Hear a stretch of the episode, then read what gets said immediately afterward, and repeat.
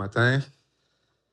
En fait, euh, je devrais dire bonjour. Il paraît que c'est un anglicisme. euh, Bon matin, là, mais ça, c'est l'Outaouais.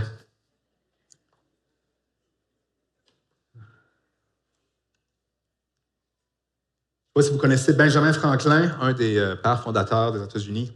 Il écrit dans une lettre que dans ce monde, il n'y a rien de certain sauf la mort et les taxes. Pense qu'il voulait surtout parler des taxes quand il a écrit ça. Mais certainement, la mort, euh, c'est un problème. Un problème fondamental de l'existence, en fait. Puis à moins que le Seigneur revienne, on va tous mourir. Je ne sais pas si vous avez déjà pensé à ça. Je ne sais pas quand vous regardez les gens autour de vous. Chaque personne dans la salle ici, à moins que le Seigneur revienne, va mourir. Toutes les personnes que vous connaissez vont mourir. Vos collègues, les étrangers que vous croisiez dans les, lieux publics, les gens que vous voyez à la télévision, dans les journaux, tout le monde va mourir. On pourrait dire que c'est le grand euh, égalisateur. Que vous soyez riche ou pauvre, éduqués, ignorants, tous vont mourir, vos amis vont mourir, vos ennemis vont mourir, les criminels vont mourir, les innocents vont mourir, les gens que vous admirez vont mourir, les gens que vous détestez vont mourir. Tout le monde va mourir. La plupart des personnes n'aiment pas penser à ça. hein.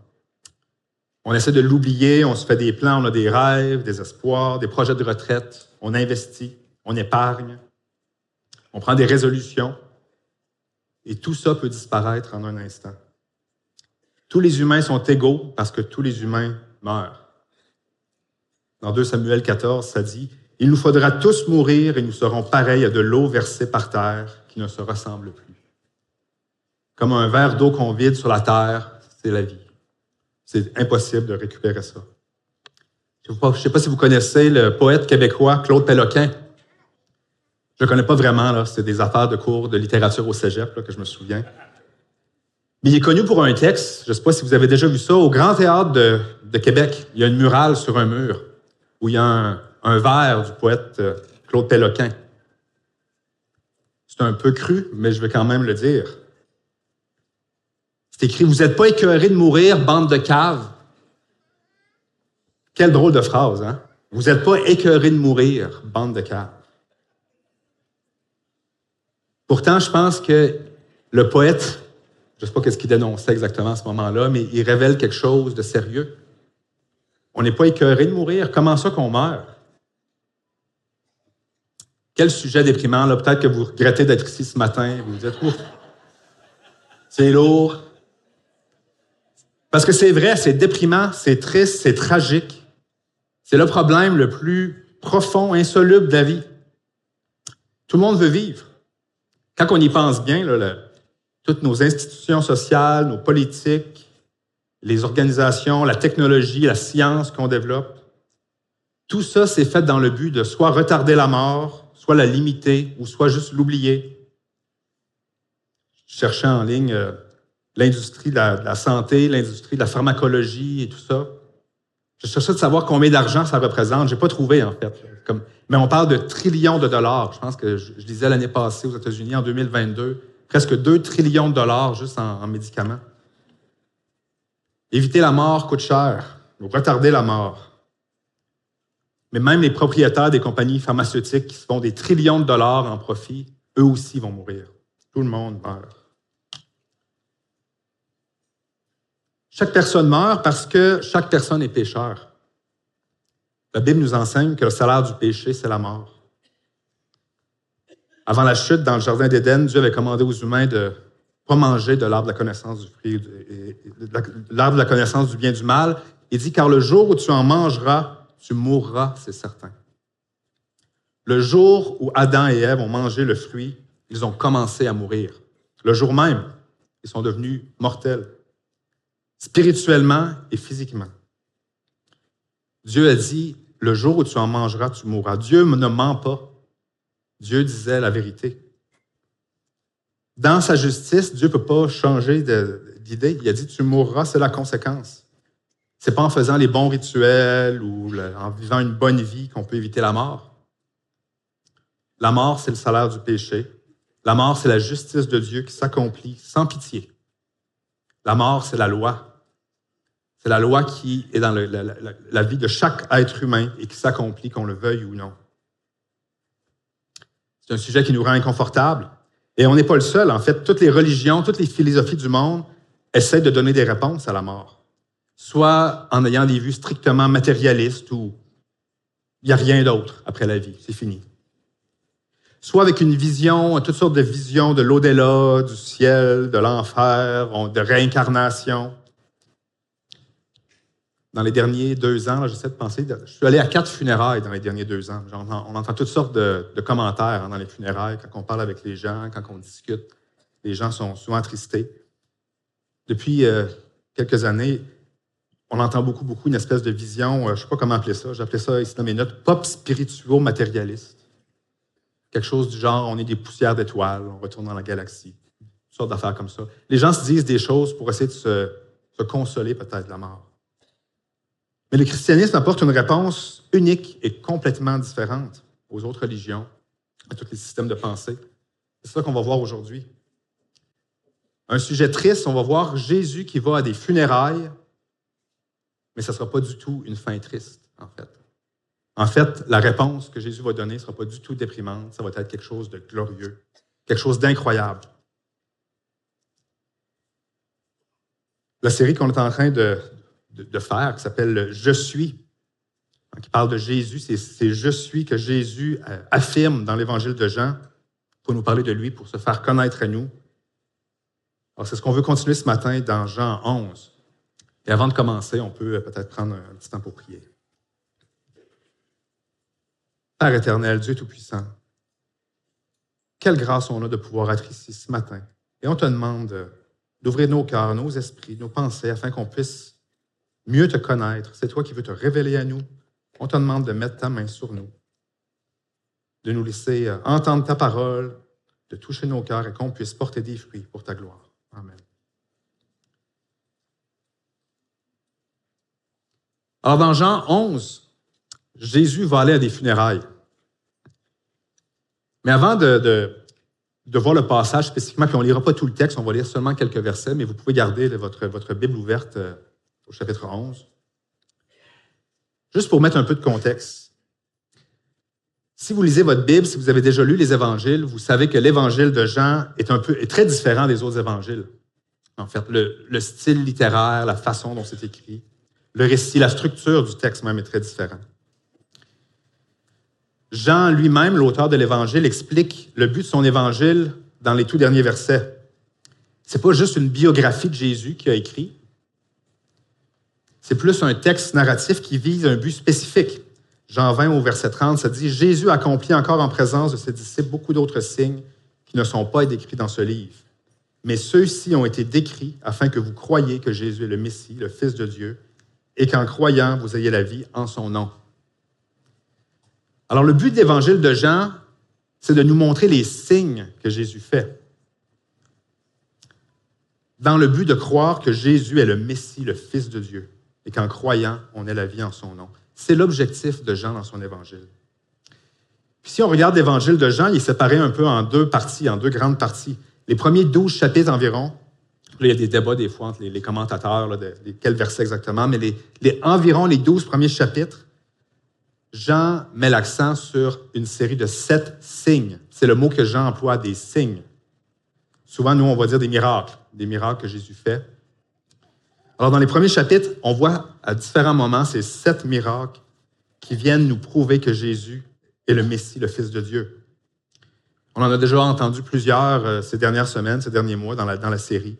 Par exemple, euh, l'eau transformée en vin, la guérison euh, du fils de l'officier, la guérison à la piscine de Bethesda, la multiplication des pains, marcher sur l'eau, la guérison de l'homme aveugle-né. Et on arrive au septième signe ce matin, la résurrection de Lazare. Alors ces signes, ce n'est pas seulement des, événements miraculeux. Comme Jean dit à la toute fin, il y en a beaucoup, beaucoup d'autres signes dans les, qui auraient pu parler, mais il a choisi ces signes-là de façon spécifique pour nous communiquer quelque chose de particulier il y a une signification symbolique, une signification théologique profonde qui veulent nous révéler qui est Jésus dans ça, c'est quoi sa mission et qui il est.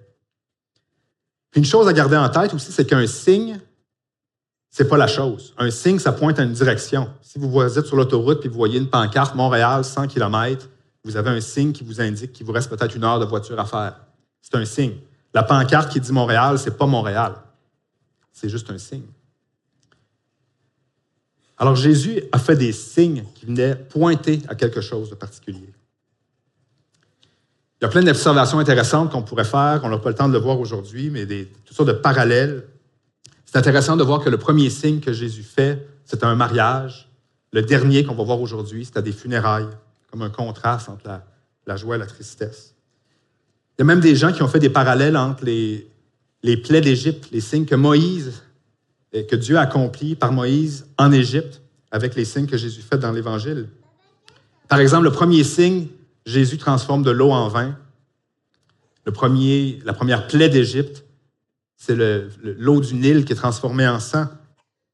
Le dernier signe en Égypte, c'est la mort des premiers-nés. Le dernier signe qu'on voit aujourd'hui que Jésus fait, c'est la résurrection de Lazare. Il y a comme un contraste entre la loi et la mort, et puis la grâce et la vie. C'est comme si les signes que Jésus accomplit ramènent un renouvellement du monde. En parallèle à cette série des sept signes-là dans l'évangile de Jean, on voit une série de sept Je suis. C'est le titre de la série, évidemment. Où ce sont des affirmations que Jésus dit en disant Je suis, où il s'identifie à Dieu, il dit qu'il est Dieu, et puis il décrit des, des caractéristiques de qui il est. Je suis le pain de vie, la lumière du monde, la porte, le bon berger etc. Et alors aujourd'hui, on va voir un de ces signes-là et cette affirmation de Jésus, qui est un moment vraiment glorieux, quelque chose de vraiment tellement riche, tellement profond, qu'il faut l'approcher avec une certaine humilité. Je vais vous dire, j'ai presque peur de ruiner la richesse du texte en le commentant. Des fois, je me dis, c'est comme si on essayait de dessiner sur une fleur, que la fleur est déjà belle. On n'a pas besoin de dessiner sur la fleur, elle est déjà parfaite. Mais je vais quand même prendre le temps de, regarder ensemble certains extraits du texte. Et qu'est-ce que ça peut nous, euh, qu'est-ce que le Seigneur veut nous communiquer? Alors, premièrement, on va voir un peu le contexte la situation. Ensuite, on va voir surtout le dialogue entre Jésus et Marthe. Et puis, euh, finalement, on va voir le signe lui-même s'accomplir et puis les réactions que les gens ont eues face à ce signe-là. Alors, dans Jean 11, on va lire les quatre premiers versets. Ça dit, il y avait un homme malade, c'était Lazare de Béthanie, le village de Marie et de, sa sœur Marthe. Marie était celle qui versa du parfum sur les pieds du Seigneur et qui les essuyait avec ses cheveux. C'était son frère Lazare qui était malade. Les sœurs envoyèrent dire à Jésus, Seigneur, celui que tu aimes est malade. À cette nouvelle, Jésus dit, cette maladie n'aboutira pas à la mort, mais elle servira à la gloire de Dieu, afin qu'à travers elle, la gloire du Fils de Dieu soit révélée. Et puis le texte continue en disant que Jésus ne va pas tout de suite à Béthanie pour voir son ami Lazare qui est malade. Alors il entend que, hey, Lazare il est malade, il est sur son lit de mort. Jésus, vite, viens, tu peux venir, tu peux le guérir. Mais Jésus, il ne va pas tout de suite. Jésus attend. Jean souligne que euh, Jésus aime Lazare, il aime la famille vraiment. Alors c'est vraiment par amour pour eux. On pourrait dire c'est vraiment par amour pour eux-mêmes qu'il attend. Mais les gens comprennent peut-être pas très bien. En fait, plusieurs fois dans le récit, les gens vont un peu reprocher à Jésus Hey Jésus, pourquoi tu n'es pas venu plus tôt? Il ne serait pas mort. Le but de la maladie de Lazare, ce n'était pas pour la mort. Au contraire, le but de la maladie, c'était de fournir à Dieu une occasion de manifester sa gloire. Et puis ça nous rappelle vraiment comment les souffrances, même les souffrances dans notre propre vie, peuvent être l'opportunité pour Dieu d'intervenir. Et surtout, c'est une préfiguration de la mort et de la résurrection de Jésus. Ce qui est particulier ici, c'est comme le double sens. Hein. Il y a comme un ton un peu ironique.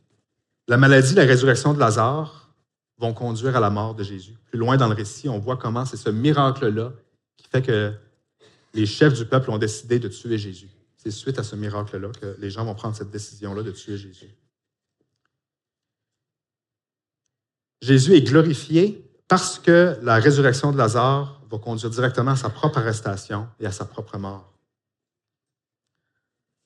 En d'autres mots, c'était une plus grande démonstration d'amour de laisser Lazare passer au travers la mort, de laisser ses sœurs, sa famille passer au travers du deuil, que de guérir Lazare.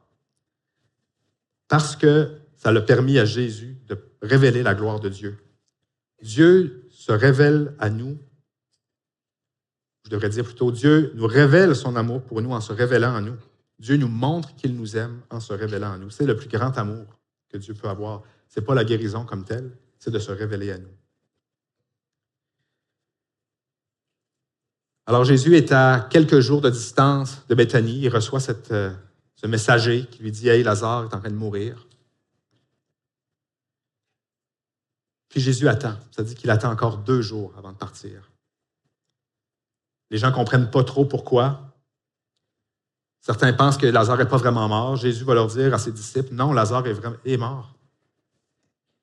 Et puis, il part.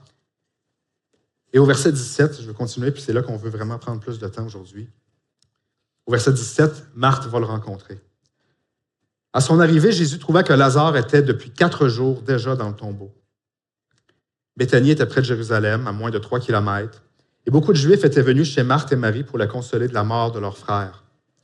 Lorsque Marthe apprit que Jésus arrivait, elle alla à sa rencontre, tandis que Marie restait assise à la maison. Marthe dit à Jésus, Seigneur, si tu avais été ici, mon frère ne serait pas mort. Cependant, même maintenant, je sais que tout ce que tu demanderas à Dieu, Dieu te l'accordera. Jésus lui dit, Ton frère ressuscitera. Je sais, lui répondit Marthe, qu'il ressuscitera lors de la résurrection le dernier jour. Jésus lui dit, C'est moi qui suis la résurrection et la vie. Celui qui croit en moi, même s'il meurt, vivra. Et toute personne qui vit et croit en moi ne mourra jamais. Crois-tu cela? Elle lui dit, Oui Seigneur, je crois que tu es le Messie, le Fils de Dieu qui devait venir dans le monde dans la tradition juive, après trois jours, un mort, c'est considéré comme vraiment mort. Hein, je ne sais pas comment décrire ça, mais il y, a une, tradition. Puis peut-être que dans, l'Antiquité aussi, il n'y avait pas les, technologies médicales comme aujourd'hui. Mais après trois jours, il n'y avait plus d'espoir. Si quelqu'un était dans un coma profond, il n'y avait plus d'espoir de récupération, les gens étaient considérés comme vraiment morts. Alors, ce n'est pas par hasard qu'on spécifie ici que Lazare était depuis quatre jours déjà dans le tombeau. Il n'y a pas de doute. Il est vraiment mort. Il est en décomposition. Il est vraiment mort. On voit dans ce passage-là aussi que beaucoup étaient venus pour consoler Marthe et Marie. Donc, Marthe et Marie sont bien connues. Hein. on parle d'elles dans d'autres évangiles aussi. C'est les amis proches de Jésus. Lazare, c'était leur frère. Alors, il semble qu'il y avait beaucoup de gens qui étaient allés pour les consoler pour les funérailles. On sait que Lazare est dans le tombeau depuis quatre jours,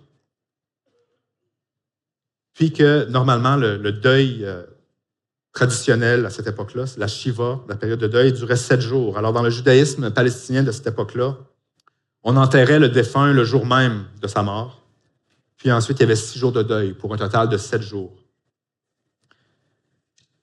Alors, ce qu'on découvre ici, si on regarde un peu les détails, c'est que probablement que quand le messager est allé voir Jésus en disant Lazare est malade, viens, probablement que Lazare était déjà mort à ce moment-là. Il avait dû mourir pendant que le messager se rendait à voir Jésus.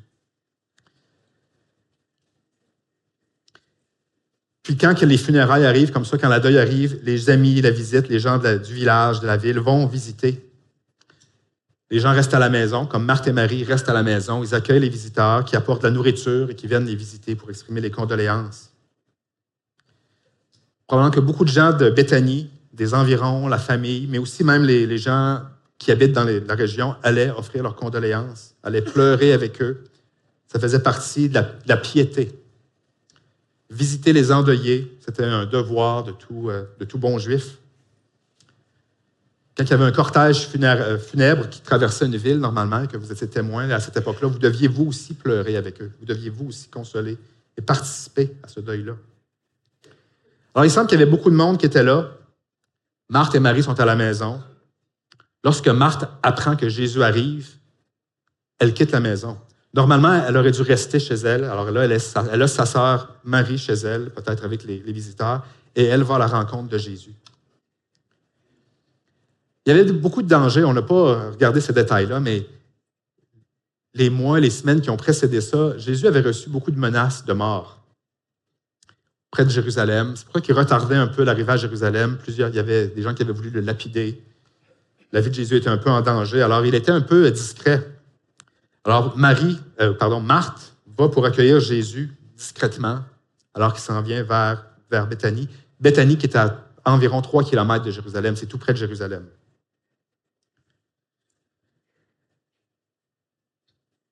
Alors, il va voir, euh, elle va voir Jésus. Et le bref dialogue qu'elle a avec lui met l'accent vraiment sur quelque chose de particulier, sur comment Jésus apporte la résurrection dans l'ère actuelle. Marthe a beaucoup de foi ici. Elle a un foi dans le pouvoir de Jésus. Elle sait que Jésus aurait pu guérir Lazare. Elle sait même que Jésus peut ressusciter Lazare. Elle, le dit. Je sais, Seigneur, que tout ce que tu demandes à Dieu, Dieu va le faire.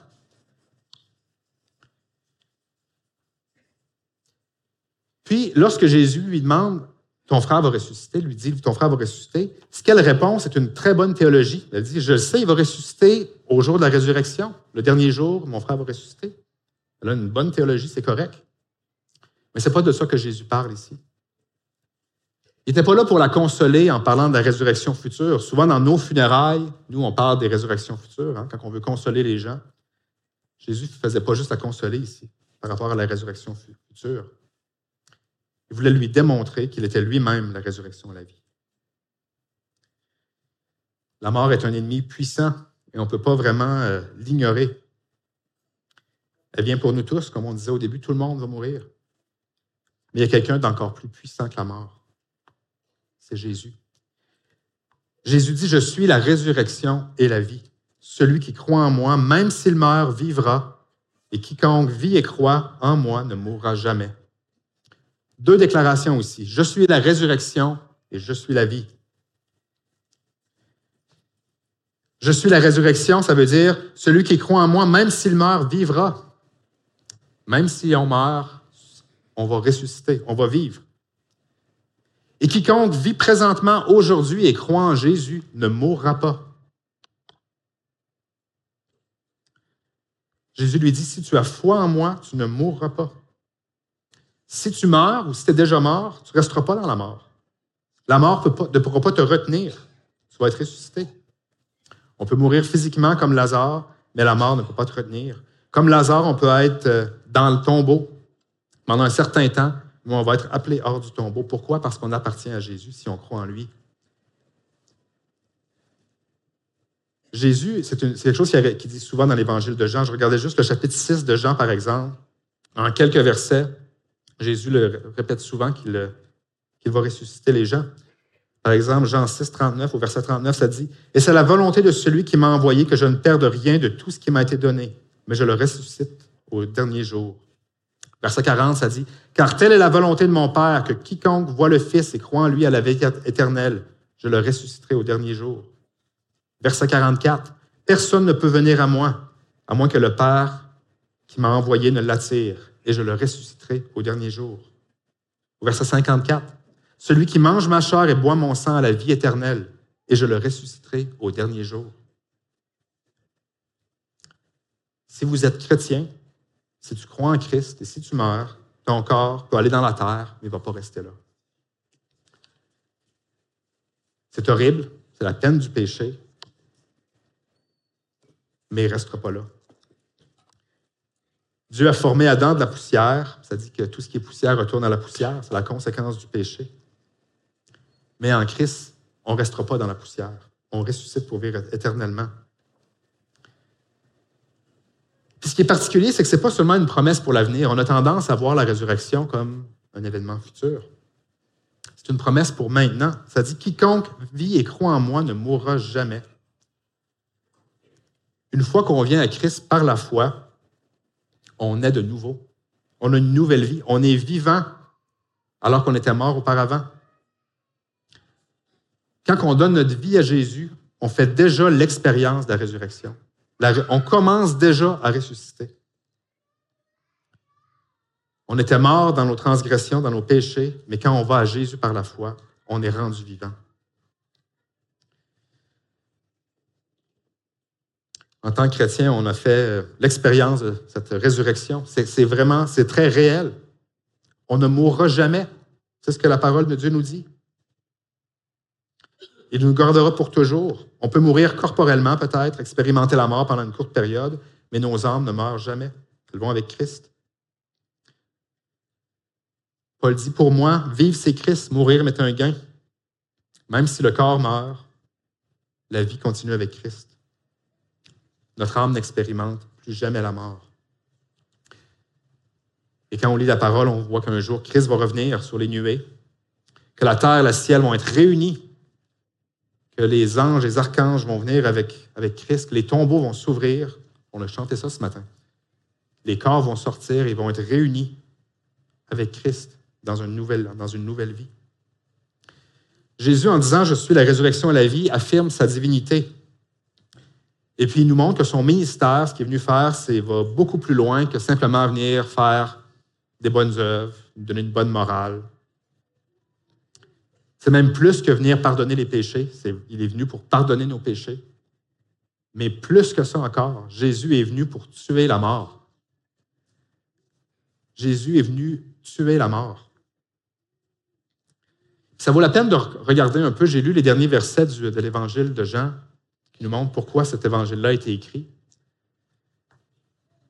Mais les premiers versets de l'évangile de Jean sont essentiels pour comprendre ce qui se passe ici et qui est Jésus. C'est des passages bien connus. L'évangile de Jean, chapitre 1, ça dit Au commencement, la parole existait déjà. La parole était avec Dieu et la parole était Dieu. Elle était au commencement avec Dieu. Tout a été fait par elle et rien de ce qui n'a été fait n'a été fait sans elle. En elle, il y avait la vie et cette vie était la lumière des êtres humains.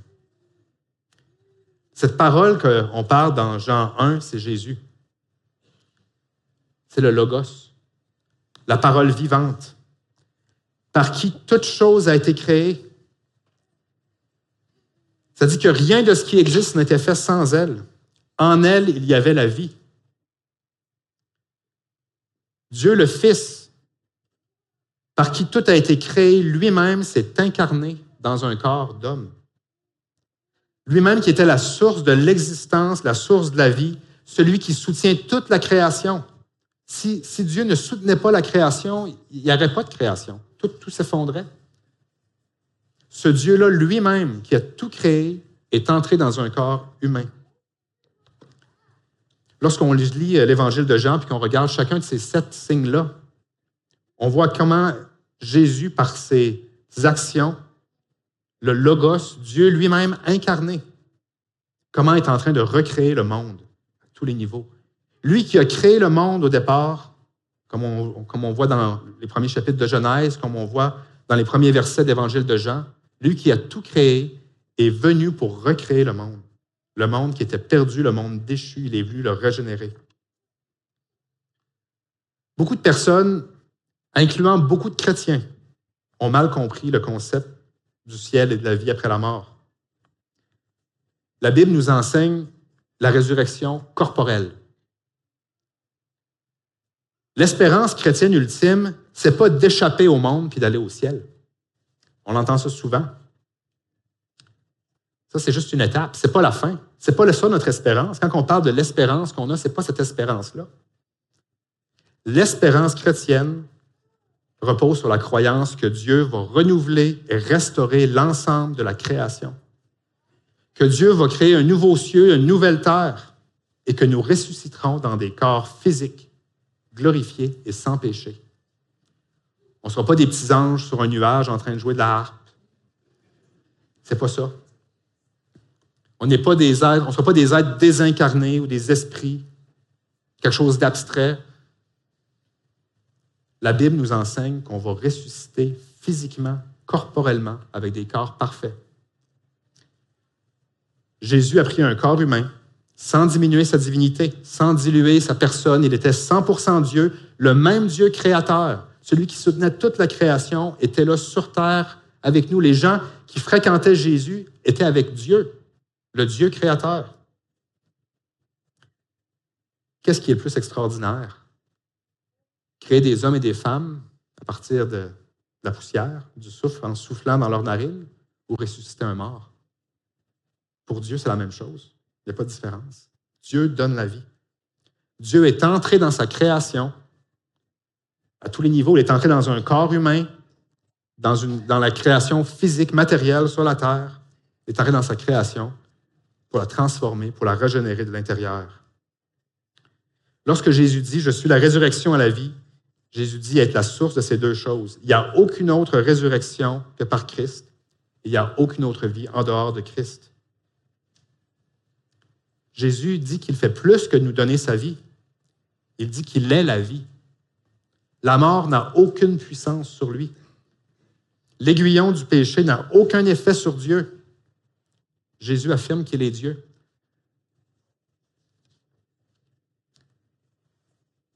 Plus loin, on sait que Jésus va aller à la croix, qu'il va mourir à la croix et ressusciter.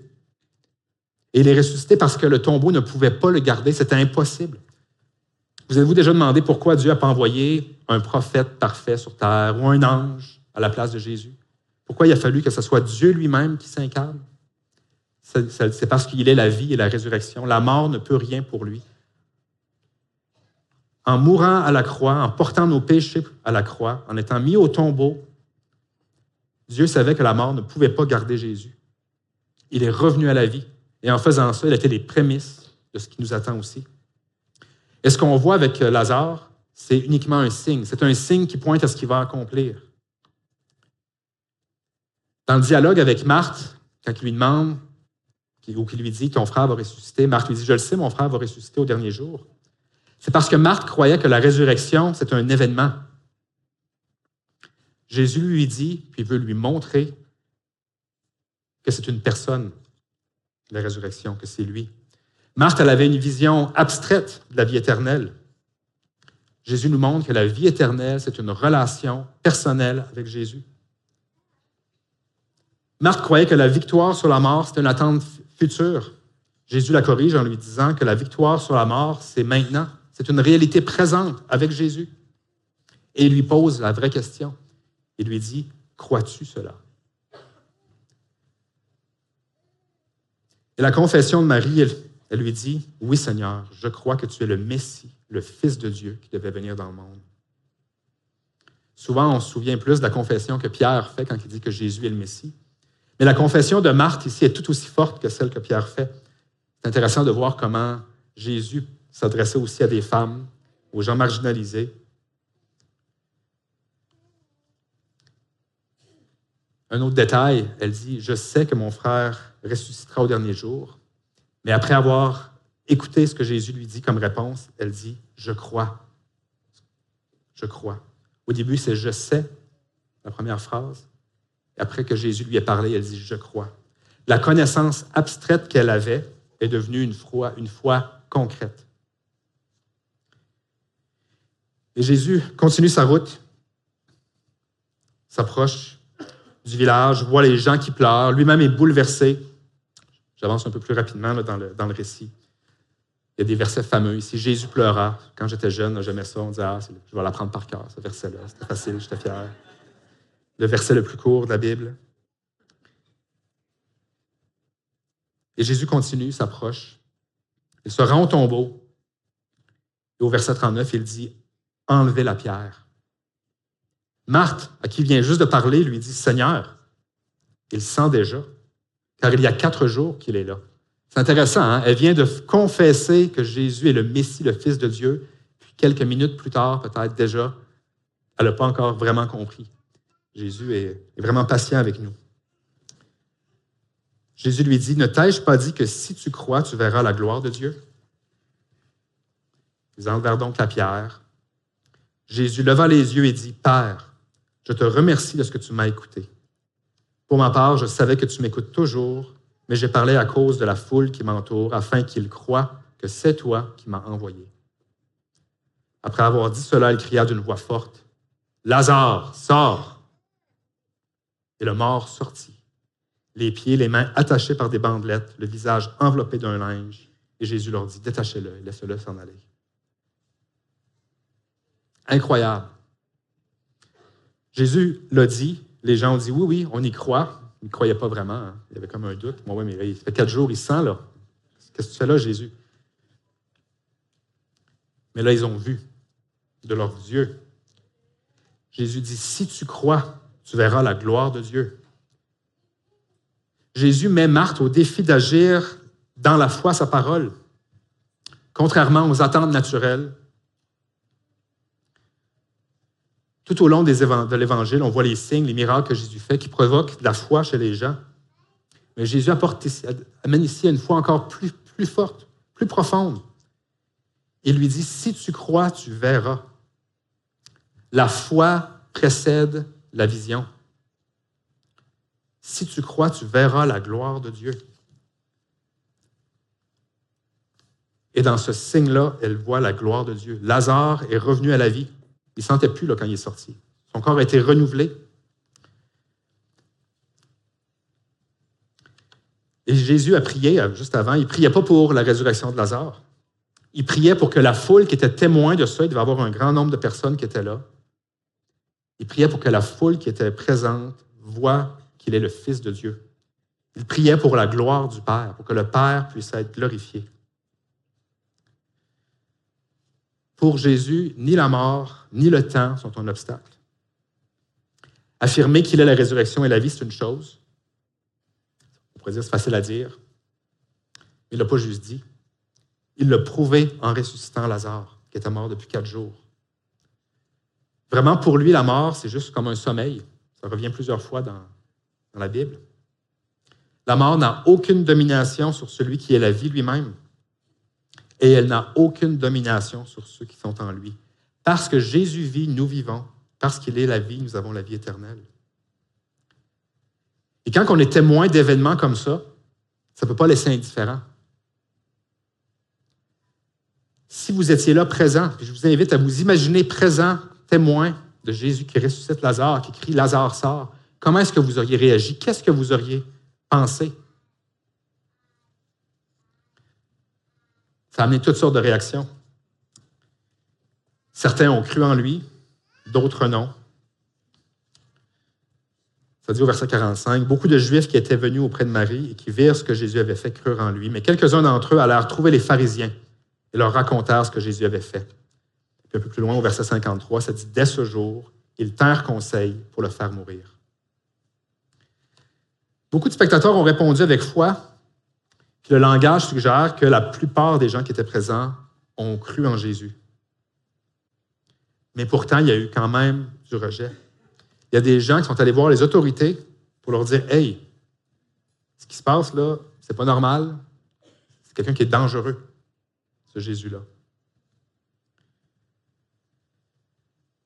Jésus a mis sa propre vie en péril pour donner la vie à Lazare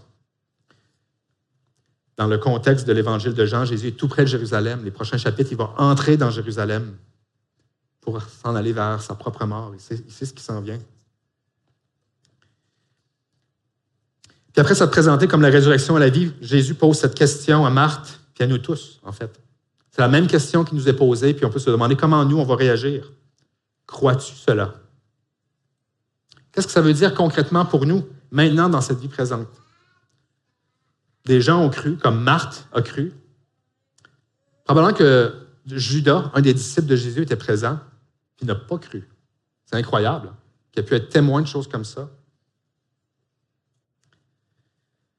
La Bible nous enseigne que l'apogée de l'histoire du monde a été atteint quand Jésus est ressuscité. Le point central de toute l'histoire, c'était à la Pâque, la première Pâque quand Jésus est ressuscité. Mais la philosophie moderne, depuis l'époque des Lumières, on croit que le monde a atteint sa destinée avec, euh, pas, la science, la démocratie. Ces deux récits ne peuvent pas être vrais en même temps. Et c'est pour cela que depuis 200 ans, les chrétiens, ben, en fait depuis beaucoup plus que ça, on se moque des chrétiens. On peut trouver l'idée un peu ridicule que Jésus ressuscite. On peut trouver ça impossible, et ça ne se peut pas scientifiquement. Mais surtout, ça peut être dangereux. C'est une idée dangereuse parce que si c'est vrai, si Jésus est vraiment la résurrection et la vie, s'il a vraiment ressuscité Lazare, s'il a vraiment ressuscité lui-même, toutes les idéologies de notre monde sont fausses. Si c'est vrai, ça veut dire que Dieu est déjà en train de recréer le monde par sa parole, par, le logos, par la parole faite chair. La victoire est déjà atteinte. Nous sommes une nouvelle création maintenant. On pourrait s'accommoder, le monde pourrait s'accommoder d'un Jésus qui, euh, qui reste juste une belle idée, un Jésus un peu hippie, une belle morale. Mais un Jésus qui ressuscite, un Jésus qui peut ressusciter les morts, ça, ça dérange. Et la question qu'il nous pose, c'est crois-tu cela? La résurrection de Jésus marque le début d'un nouveau projet de Dieu, non pas pour arracher les gens de la terre et les amener au ciel, mais plutôt pour amener le ciel sur la terre. C'est ce que Jésus a fait.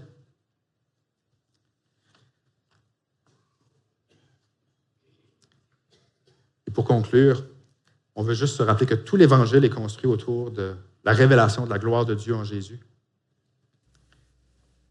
Il ne faut pas mesurer l'amour de Dieu pour nous en fonction de la santé, de la richesse, du confort dans nos vies. Mais il faut mesurer l'amour de Dieu en fonction de la quantité de, lui-même qu'il nous révèle. Combien de, de lui-même il nous donne. Quand on pense à l'amour de Dieu, on peut penser à Jean 3,16.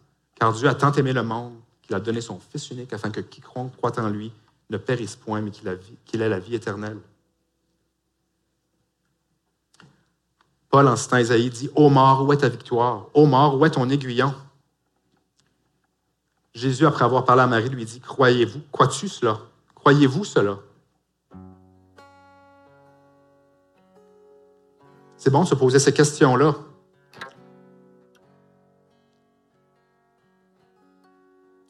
On sait comment Jésus a montré ici qu'il est la résurrection et la vie. Il a ressuscité Lazare d'entre les morts, et un jour, cette même puissance va nous ressusciter nous aussi, d'entre les morts. Que notre prière soit la même que Jésus. Oui, qu'on puisse croire qu'il est le Fils de Dieu, qu'il est la résurrection, qu'il est la vie. Dès maintenant, dans cette vie, ça change tout, complètement tout. Si vraiment on croit que Jésus est la résurrection et la vie, ça change tout. Que le Seigneur puisse nous bénir avec sa parole, nous faire grandir. Amen.